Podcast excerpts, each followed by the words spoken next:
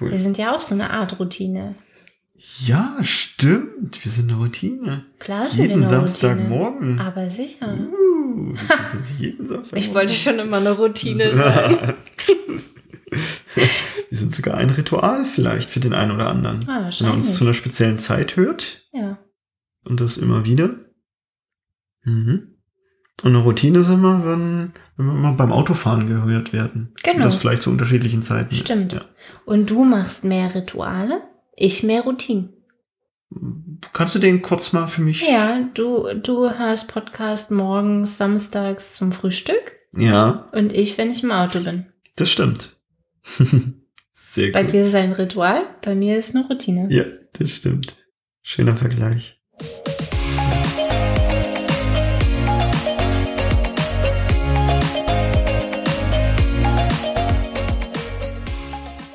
Hallo und herzlich willkommen zum Snipcast. Schön, dass du da bist. Wir reden über Themen wie Mindset, Agilität, New Work, Holokratie, auch ab und an mal über New Pay, sehr viel über Scrum und Kanban und hauptsächlich über Mindset. Schön, dass du dabei bist und los geht's. Du bist wirklich besonders froh, dass wir dabei sind. Ja, Ich zweimal gesagt. habe ich echt? Ja, ich bin, ich bin so froh, dass du dabei bist. Wirklich, wirklich, wirklich. Ich bin sogar noch froher, dich bald persönlich sehen zu können, denn wir haben uns jetzt unsere Location für das erste Seminar angeguckt und haben ein echt cooles Hotel gefunden, was vor allem auch Beleuchtung nicht so 0815 hat wie so Klassenzimmer und da kann man echt viel anstellen. Du siehst den Raum drin. Ich rieche den Kaffee. Ja, Ich sehe die Spiegelung von der Sonne in dem See, direkt neben welchem das Hotel steht. das stimmt, das ist ein echt Für cooler die See. Pausen. Schön im kühlen Februar beim Spaziergang um den Allersee. Echt cool. Ja. Mhm. Mhm. Und auf Wunsch von Janina gibt es italienische Kaffeekreation und natürlich auch Biberbogen. Okay, worüber reden wir Ich denn wollte gerade heute? sagen, doch, das ist überhaupt nicht das Thema. Hier wieder Fokus. Ja, schon, Fokus, doch. den haben wir wieder. Doch, ja? Biberbogen haben schon was zu tun mit dem Thema von heute. Oh, oh, schön gesehen, schön gesehen. Kaffee das- auch übrigens. Ja, ja, da, da bin ich echt gespannt, wie du das später alles zusammenbringst. Denn das heutige Thema sind Rituale und Routinen. Die zwei großen Rs. Rituale und Routinen. Und Lauter. Biberbogen. Und Kaffee, Spezialitäten. Ja. Gut, also heutiges Thema Rituale und Routinen. Ja. Und ich dachte mir, wir unterhalten uns da mal drüber, weil das ist häufig das, was andere von außen von uns Agilisten mitbekommen, dass sie halt sagen, ah, die machen halt so komische Rituale. Mhm. Oder das ist das Auffälligste nach außen. Mhm. Und ich beobachte zum einen, dass viele denken, wenn sie in ihrem Unternehmen einfach die Rituale kopieren, dann sind sie agil. Mhm. Und ich möchte hier mal darüber sprechen, was überhaupt dahinter steckt und was es damit auf sich hat. Mhm. Was genau sind denn jetzt Rituale für dich? Weil in meinem Kopf äh, ist es irgendwie was ganz schön Gläubiges. Äh, ist es auch tatsächlich. Und das ist für mich da drin auch verbunden. Und das, das Allercoolste ist, ich kann mal kurz Wikipedia zitieren, damit weißt du eigentlich schon alles Bescheid. Dann wird das hier eine kurze Folge. Ein Ritual ist eine nach vorgegebenen Regeln ablaufende, meist formelle und oft feierlich festliche Handlung mit hohem Symbolgehalt. Sie wird häufig von bestimmten Wortformeln und festgelegten Gesten begleitet und kann religiöser oder weltlicher Art sein. Ein festgelegtes Zeremoniell von Ritualen oder rituellen Handlungen bezeichnet man als Ritus. Manche Rituale gelten als Kult. Ist das nicht cool? Und jetzt Feliz Navidad. Feliz Navidad. Ja, so? Ja, tatsächlich. Weihnachten quasi. Ja, ist ein Ritual. Mhm. Und wir haben im Agil, je nachdem, für welche Methode du dich entscheidest, haben wir eigene Rituale auch. Mhm. Die haben ihren Sinn und Zweck. Beispielsweise das, was ich gerade von Wikipedia einfach nachgelesen habe, finde ich durchaus in einem Daily Stand-up wieder. Mhm. Also, äh, wir haben hier so Sachen wie feste Regeln, nach denen es abläuft. Mhm. Im Stand-up kommt eben jeder einmal zu Wort, der zum Team gehört. Also gerne können da Gäste dabei sein, nur die kommen eben dann im Stand-up nicht zu Wort.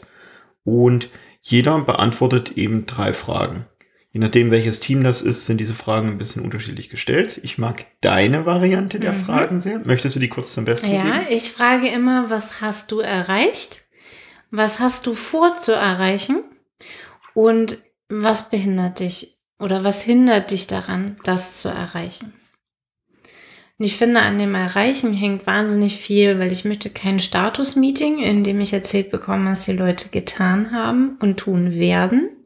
Ich möchte gerne wissen, was sie erreicht haben und was sie Mhm. erreichen werden. Mhm. Der Fokus ist ein bisschen anders.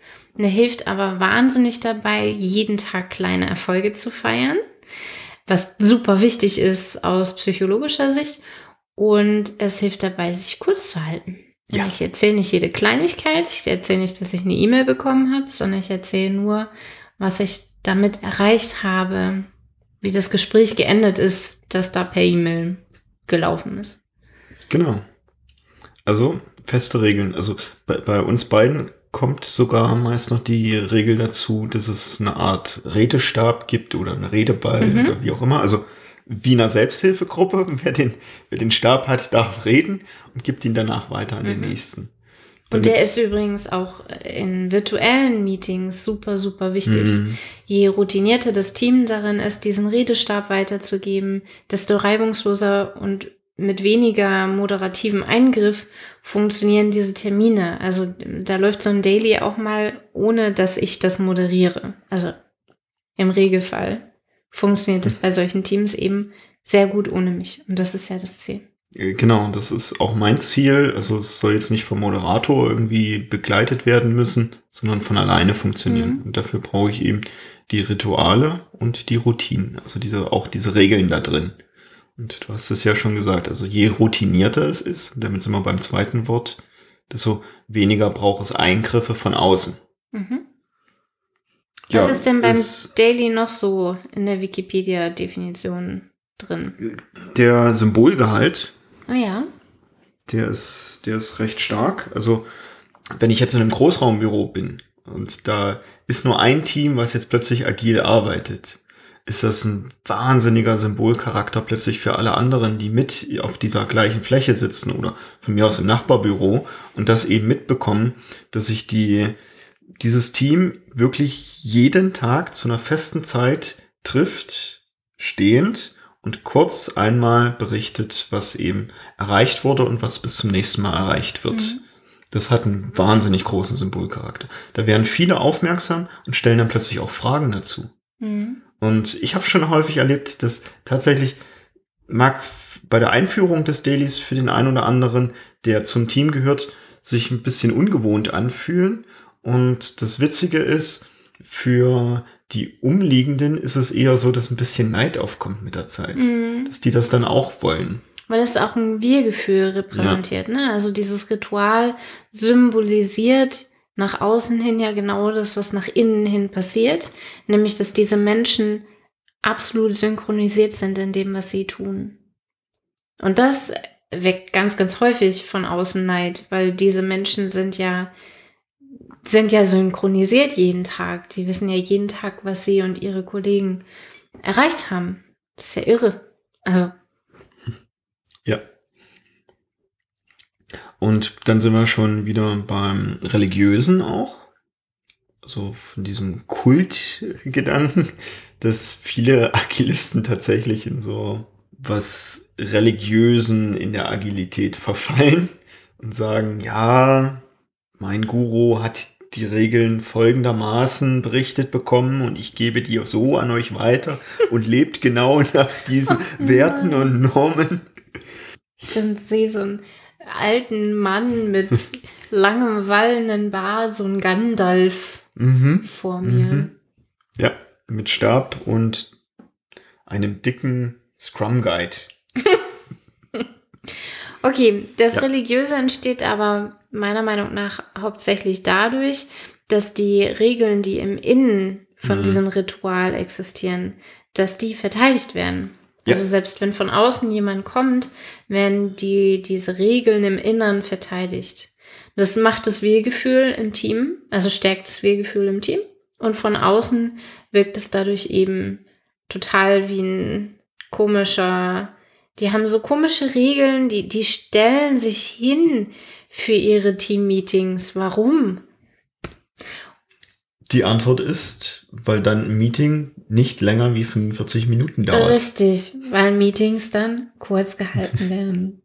Und vor allen Dingen, weil nicht jeder, äh, weil vom Arbeitsplatz aufgestanden wird. Es ist ein bisschen Bewegung drin. Da sind noch ein paar andere Faktoren dazu. Gehirn kommt in einen anderen Modus. das Gehirn kommt in einen anderen Modus. Für viele ist eben auch ein, ein, ein Ortswechsel damit verbunden, Mhm. einfach weil ich zum Board hingehe oder das Büro wechsle. Und alleine das hilft schon wahnsinnig. Absolut, absolut. Also meist sind dann ja noch Gesten dran, wie ähm, Sticky Notes am Board zu bewegen und ähnliches. Da ist mal was Haptisches dabei. Das finde ich persönlich ganz cool. Häufig entstehen auch, wenn es verteilte Büros sind, so eine, so eine Art Fahrgemeinschaften. Dann holen sich Mhm. die Kollegen gegenseitig ab zum Daily oder zum Stand-up. Was ich immer total schön finde, weil die kommen dann schon so gelassen gemeinsam da irgendwie an an Bord. Ja. Ja. Und jetzt gibt's natürlich auch Cargo-Kult dazu. Ja. Also Was ist Cargo-Kult? wenn indigene Völker, also Völker, die sich damit eben nicht so auskennen, das Ganze einfach nur kopieren. Etwas beobachten und das tun. Genau. Und dann die gleichen Ergebnisse dadurch erwarten, ohne zu verstehen, was da drin steckt. Stammen tut dieser Begriff aus dem Zweiten Weltkrieg, glaube ich, wo das US-Militär, weil die Flugzeuge damals noch nicht so weit fliegen konnten, eben auf verschiedensten Inseln auch Landeplätze brauchten, um die Flugzeuge wieder zu betanken, damit die eben weiter fliegen können. Und jetzt ist ja Amerika super bekannt dafür, wie gut sie mit anderen Kulturen und Völkern umgehen und haben sich dann gedacht, um die Ureinwohner auf diesen Inseln möglichst ruhig zu halten, dass sie einfach Kleidung und Nahrungsmittel abschmeißen über diesen Inseln. Das auf zweierlei. Zum einen für ihre Soldaten eben Sachen und eben auch für diese indigenen Völker damit die eben auch was haben und dann sind die ruhig, dann stürmen die nicht die, die Flugplätze und ähnliches. Und das Problem war jetzt, also die, die indigenen Völker, die haben dann aufgehört, eigene Kleidung herzustellen und ähnliches, weil es kam ja immer vom Himmel irgendwie runter. Und sie haben beobachtet, dass die Amerikaner scheinbar irgendwie mit den Göttern im Himmel sprechen können und dann lassen die Dinge runterregnen, die sie eben gerade brauchen. Und nach dem Zweiten Weltkrieg sind die Amerikaner einfach verschwunden und haben die indigenen Völker eben genauso zurückgelassen. Was die eben beobachtet hatten, ist, dass die große Türme gebaut hatten, wo eben jemand drin sitzt, der umherguckt und in irgendwas reinspricht und dann regnet es eben Cargo vom Himmel. Und die Völker haben daher nach dem Zweiten Weltkrieg, nachdem die Amerikaner weg sind, damit angefangen, Wälder zu roden, um Landeflächen zu haben, dann aus Stroh da Flugzeugattrappen drauf zu bauen, Türme aufzubauen, da Menschen mit, mit Kokosnuss-Headsets reinzusetzen, die dann nach rechts und links schauen und irgendwas brabbeln und haben nicht das gleiche erreicht wie die Amerikaner damit, weil sie eben nicht wussten, was genau dahinter steckt. Mhm. Und das sind eben so Sachen, die ich häufig auch im Projektumfeld beobachte. Also es gibt einige Projektteams, die sehen eben agile Teams, sehen deren Rituale, was sie tun und führen die einfach nur nach dem, was sie beobachtet haben, durch. Also ganz logisch, wir werden super agil, sobald wir Turnschuhe tragen, weil dann können wir ja länger und besser stehen. Und das ist dir schon begegnet? Ja klar. Äh, genauso wie wir verwenden halt häufig Klebezettel, also muss das Verwenden von Klebezetteln agil sein. Mhm. Dass das jetzt einfach nur ein praktisches Mittel ist, das wird häufiger mal übersehen, ja. Mhm. Ist mir tatsächlich schon begegnet. Also es kommt drauf an, was auf den Klebezetteln steht. Mhm. Zum Beispiel. Das ist mhm. so ein großer Unterschied für den Cargo-Kult. es reicht nicht, ein, ein Daily Stand-up zu machen. Es ist wichtig, dass die Aufgaben, Pakete, die in diesem Daily Stand-up besprochen werden, passend geschnitten sind. Es muss ein Team sein, das auch wirklich zusammenarbeitet und nicht einfach nur zufällig in einer Organisationseinheit sich befindet. Das heißt, die sollten einen Benefit davon haben, dass sie sich synchronisieren. Das sind so die zwei großen Schwierigkeiten, die, die ich im, in einem Daily Stand-up beobachte. Also Cargo-Kult. Und es wird niemandem reported. Das ist so der erste, mhm. das erste Anti-Pattern, das ich sehe, wenn dieser, dieses Daily nur stattfindet, wenn ich da bin mhm. oder wenn eine Führungskraft da ist und wenn genau nur zu dieser Person gesprochen wird. Also es wird reported an eine Person. Dann läuft was falsch in diesem Stand-up. Ja. Und absolut. Häufig bin ich es, für die reported wird, weil ich bestehe ja auch, uh. ja, denn ich bestehe ja auch darauf, dass es stattfindet, zumindest bei unreifen Teams. Und ich mache es dann tatsächlich so, dass ich mich verkrümmel. Ich stelle mich ganz hinten in den Raum, mhm. ich stelle mich hinter das Board, wenn es eine Metaplanwand ist. Du kriegst dich unter den Tisch. Ich verkriege mich unter den Tisch. Ich stelle mich in einen ganz anderen Raum. Also wirklich so, dass sie, dass der Aufwand mir etwas zu reporten zu groß ist. Ich drehe mich auch um. Also wenn ich keine Möglichkeit habe, den Raum, also im Raum so zu stehen, dass mir nicht reported wird, dann drehe ich mich auch um. Mhm. Es gibt keinen Augenkontakt von mir im Daily. Ich glaube, das ist auch häufig eine Falle, wenn die Führungskraft mit ja. beim Daily drin steht, dass die meisten frühen Teams dazu neigen, erstmal der Führungskraft zu berichten. Mhm. Was eben nicht die Idee dahinter ist, sondern dass sie untereinander die mhm. Sachen austauschen und eben auf die Idee kommen, auch sich gegenseitig zu helfen. Und das ist meist die Magie, die dann auch genau mhm. in dem Raum passiert. Dass plötzlich jemand an der Stelle irgendwie steckt, wo er jetzt nicht ganz so gut weiterkommt und ihm plötzlich andere Teammitglieder unterstützen und helfen, dass diese, diese Hürde schneller zu bewältigen. Mhm. Das finde ich ganz cool. So, jetzt haben wir ja schon ein bisschen über Scrum berichtet. Mhm. Und da sind ja fünf Rituale drin. Mhm. Da haben wir. Ja, du guckst, du guckst so. Mhm, ja, mal gucke, gucken, mal ich gucken. Gucke. Ja, ich weiß nicht, ob ich auf fünf komme. Mhm. Okay, magst du es probieren? Wir haben das Daily Stand-Up. Ja. Wir haben das Planning. Absolut. Teil 1 und Teil 2. Mhm. Wir haben eine Retrospektive. Ja. Wir haben ein Review. Ja. Ich dachte, jetzt kommt das Nein. Refinement und du hast echt gut aufgepasst. Das Refinement ist tatsächlich kein Ritual. Ja. Das bietet sich oft an, das tatsächlich als Ritual einzuführen, doch es ist kein Ritual per Definition. Was aber ein Ritual ist, ist tatsächlich der Sprint selbst. Ah. Ja. Der eben dann wieder aus dem Wikipedia-Artikel genau dieses mit diesem, wir haben was, was Großes drumherum und das setzt sich wieder aus kleineren Sachen mhm. zusammen, eben wieder gibt. Also wir haben ein großes Fest und zu diesem Fest passieren eben noch zusätzlich einzelne Rituale an dem mhm. Festtag oder ähnliches.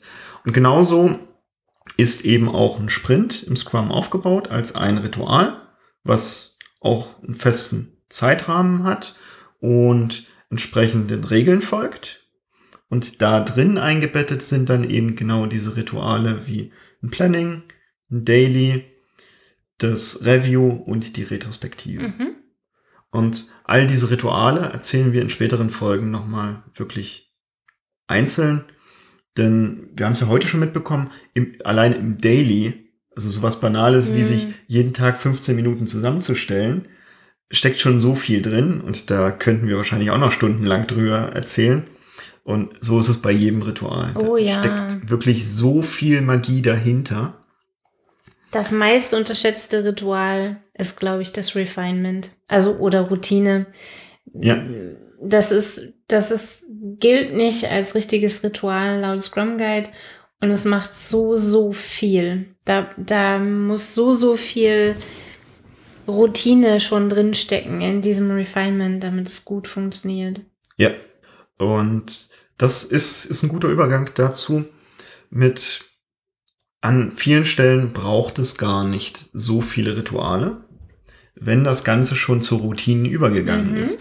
Und genau das ist die Idee beim Refinement. Also auch ich persönlich führe das Refinement durchaus als Ritual ein, weil ich es oft für hilfreich halte, so die Menschen dahin erstmal zu Mhm. trainieren. Also Refinement dient eben zur Verfeinerung des Backlogs, also zu den Aufgaben, die als nächstes anstehen. Mhm. Und Scrum geht davon aus, das passiert halt so nebenbei, permanent. Ist auch eine völlig richtige Annahme. Und gerade am Anfang, wenn vor allem das Team noch frisch ist und noch nicht so ganz aufeinander abgestimmt ist mit, was muss denn überhaupt alles in so einer Aufgabe drinstehen, um die gut abzuleisten, dann bietet es sich an, dafür tatsächlich erstmal ein Ritual zu Mhm. schaffen.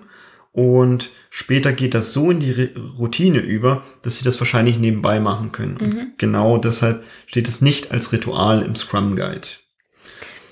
Ich habe noch einen Grund. Ja, zur Abgrenzung zwischen Ritual und Routine. Eine Routine ist etwas, das tue ich häufiger, wenn ich damit Schmerzen habe. Also äh, ähm, ich sage gerne, if it hurts, do it more often. mhm. Das heißt, wenn ich ein Problem mit User Stories habe, mit Anforderungsqualität, mit Aufgabenqualität, wenn es komplett unklar ist, was eigentlich getan werden soll, dann mache ich mehr Refinement. If it hurts, do it more often. Mhm. ja, okay, okay, Ich mache nicht mehr Retrospektiven, ich mache nicht mehr Dailies, ich mache nicht mehr Reviews oder mehr Plannings, weil das zeitgesteuert ist. ja, Mein Refinement ist tatsächlich, if it hurts, do it more often. ja. Als du das, das erwähnt hattest, hatte ich gerade als Gegenbeispiel über Zähneputzen nachgedacht. Und dachte so mit, naja, ist das jetzt ein Ritual oder eine Routine? Ich hätte es jetzt eher als Routine gesehen, weil ich mache es nicht, nicht immer zur, zur selben Zeit Mhm, und schon nahe nach dem Aufstehen mhm. beispielsweise Und oder vor dem vorm zu Bett gehen. Zu Bett gehen. Mhm. Genau. Und das passt wieder ganz gut zu dem If it hurts, do it more often. Denn wenn ich vielleicht nicht genug Zähne putze, dann habe ich vielleicht auch eher irgendwie ein Thema und könnte vielleicht häufiger Zähne putzen. Ja. Und dann vielleicht auch ein striktes Ritual daraus machen. Ja. Um das, das so zu etablieren. Und für mich persönlich ist jetzt tatsächlich das Ziel, nicht die Rituale einzuführen. Da kann man sich jetzt bei dem einen oder anderen Ritual sicherlich ein bisschen streiten und das ist auch alles teamabhängig jedes Mal. Also passt genau diese Rituale immer genau auf dein Team auch an. Ob jetzt zum Beispiel das Daily damit reinfällt mit, brauchen wir das überhaupt als striktes Ritual? Mhm. oder reicht es auch als Routine? Und mein Ziel ist es jetzt, alle Dinge möglichst in Ritual umzuwandeln über die Zeit, die ich jetzt so ein Team begleite.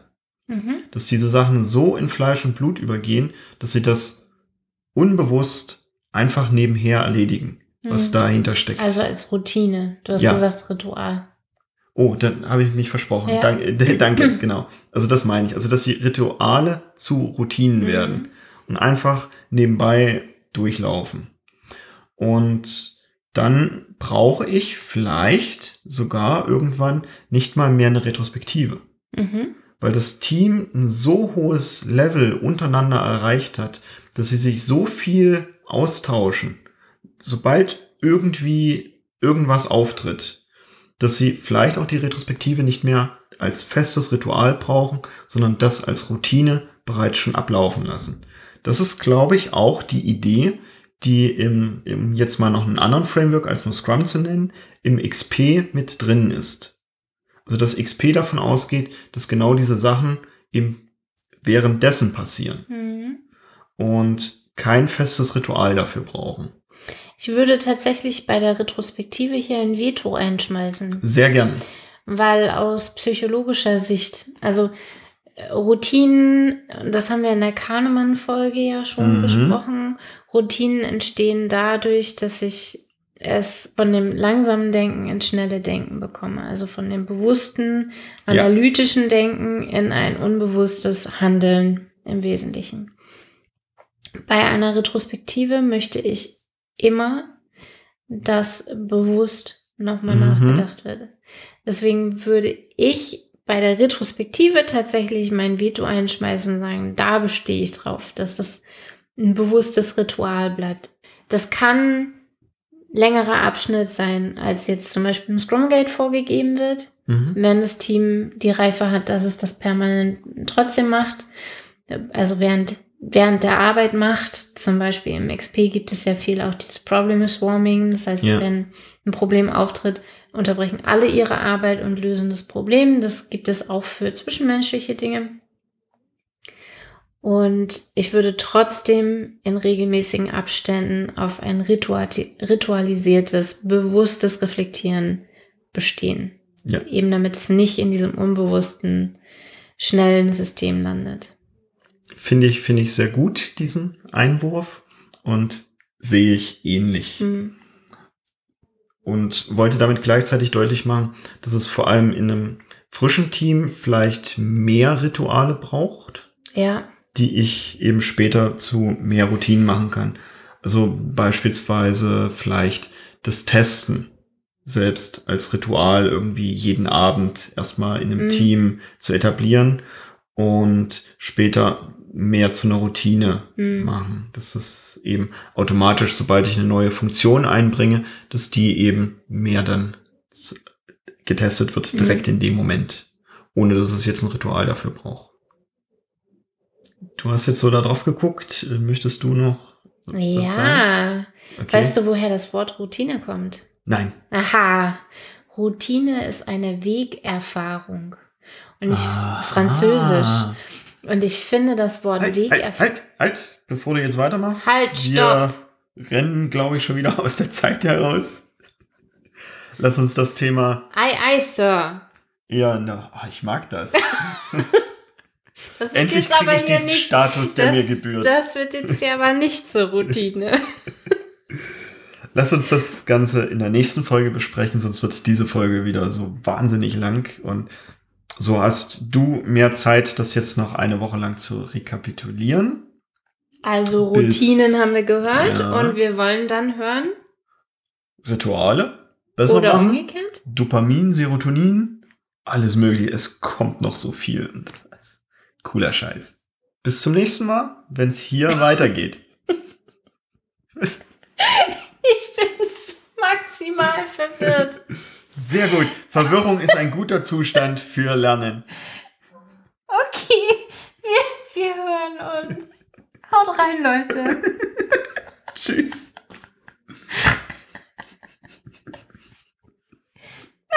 Okay. Ich mag es.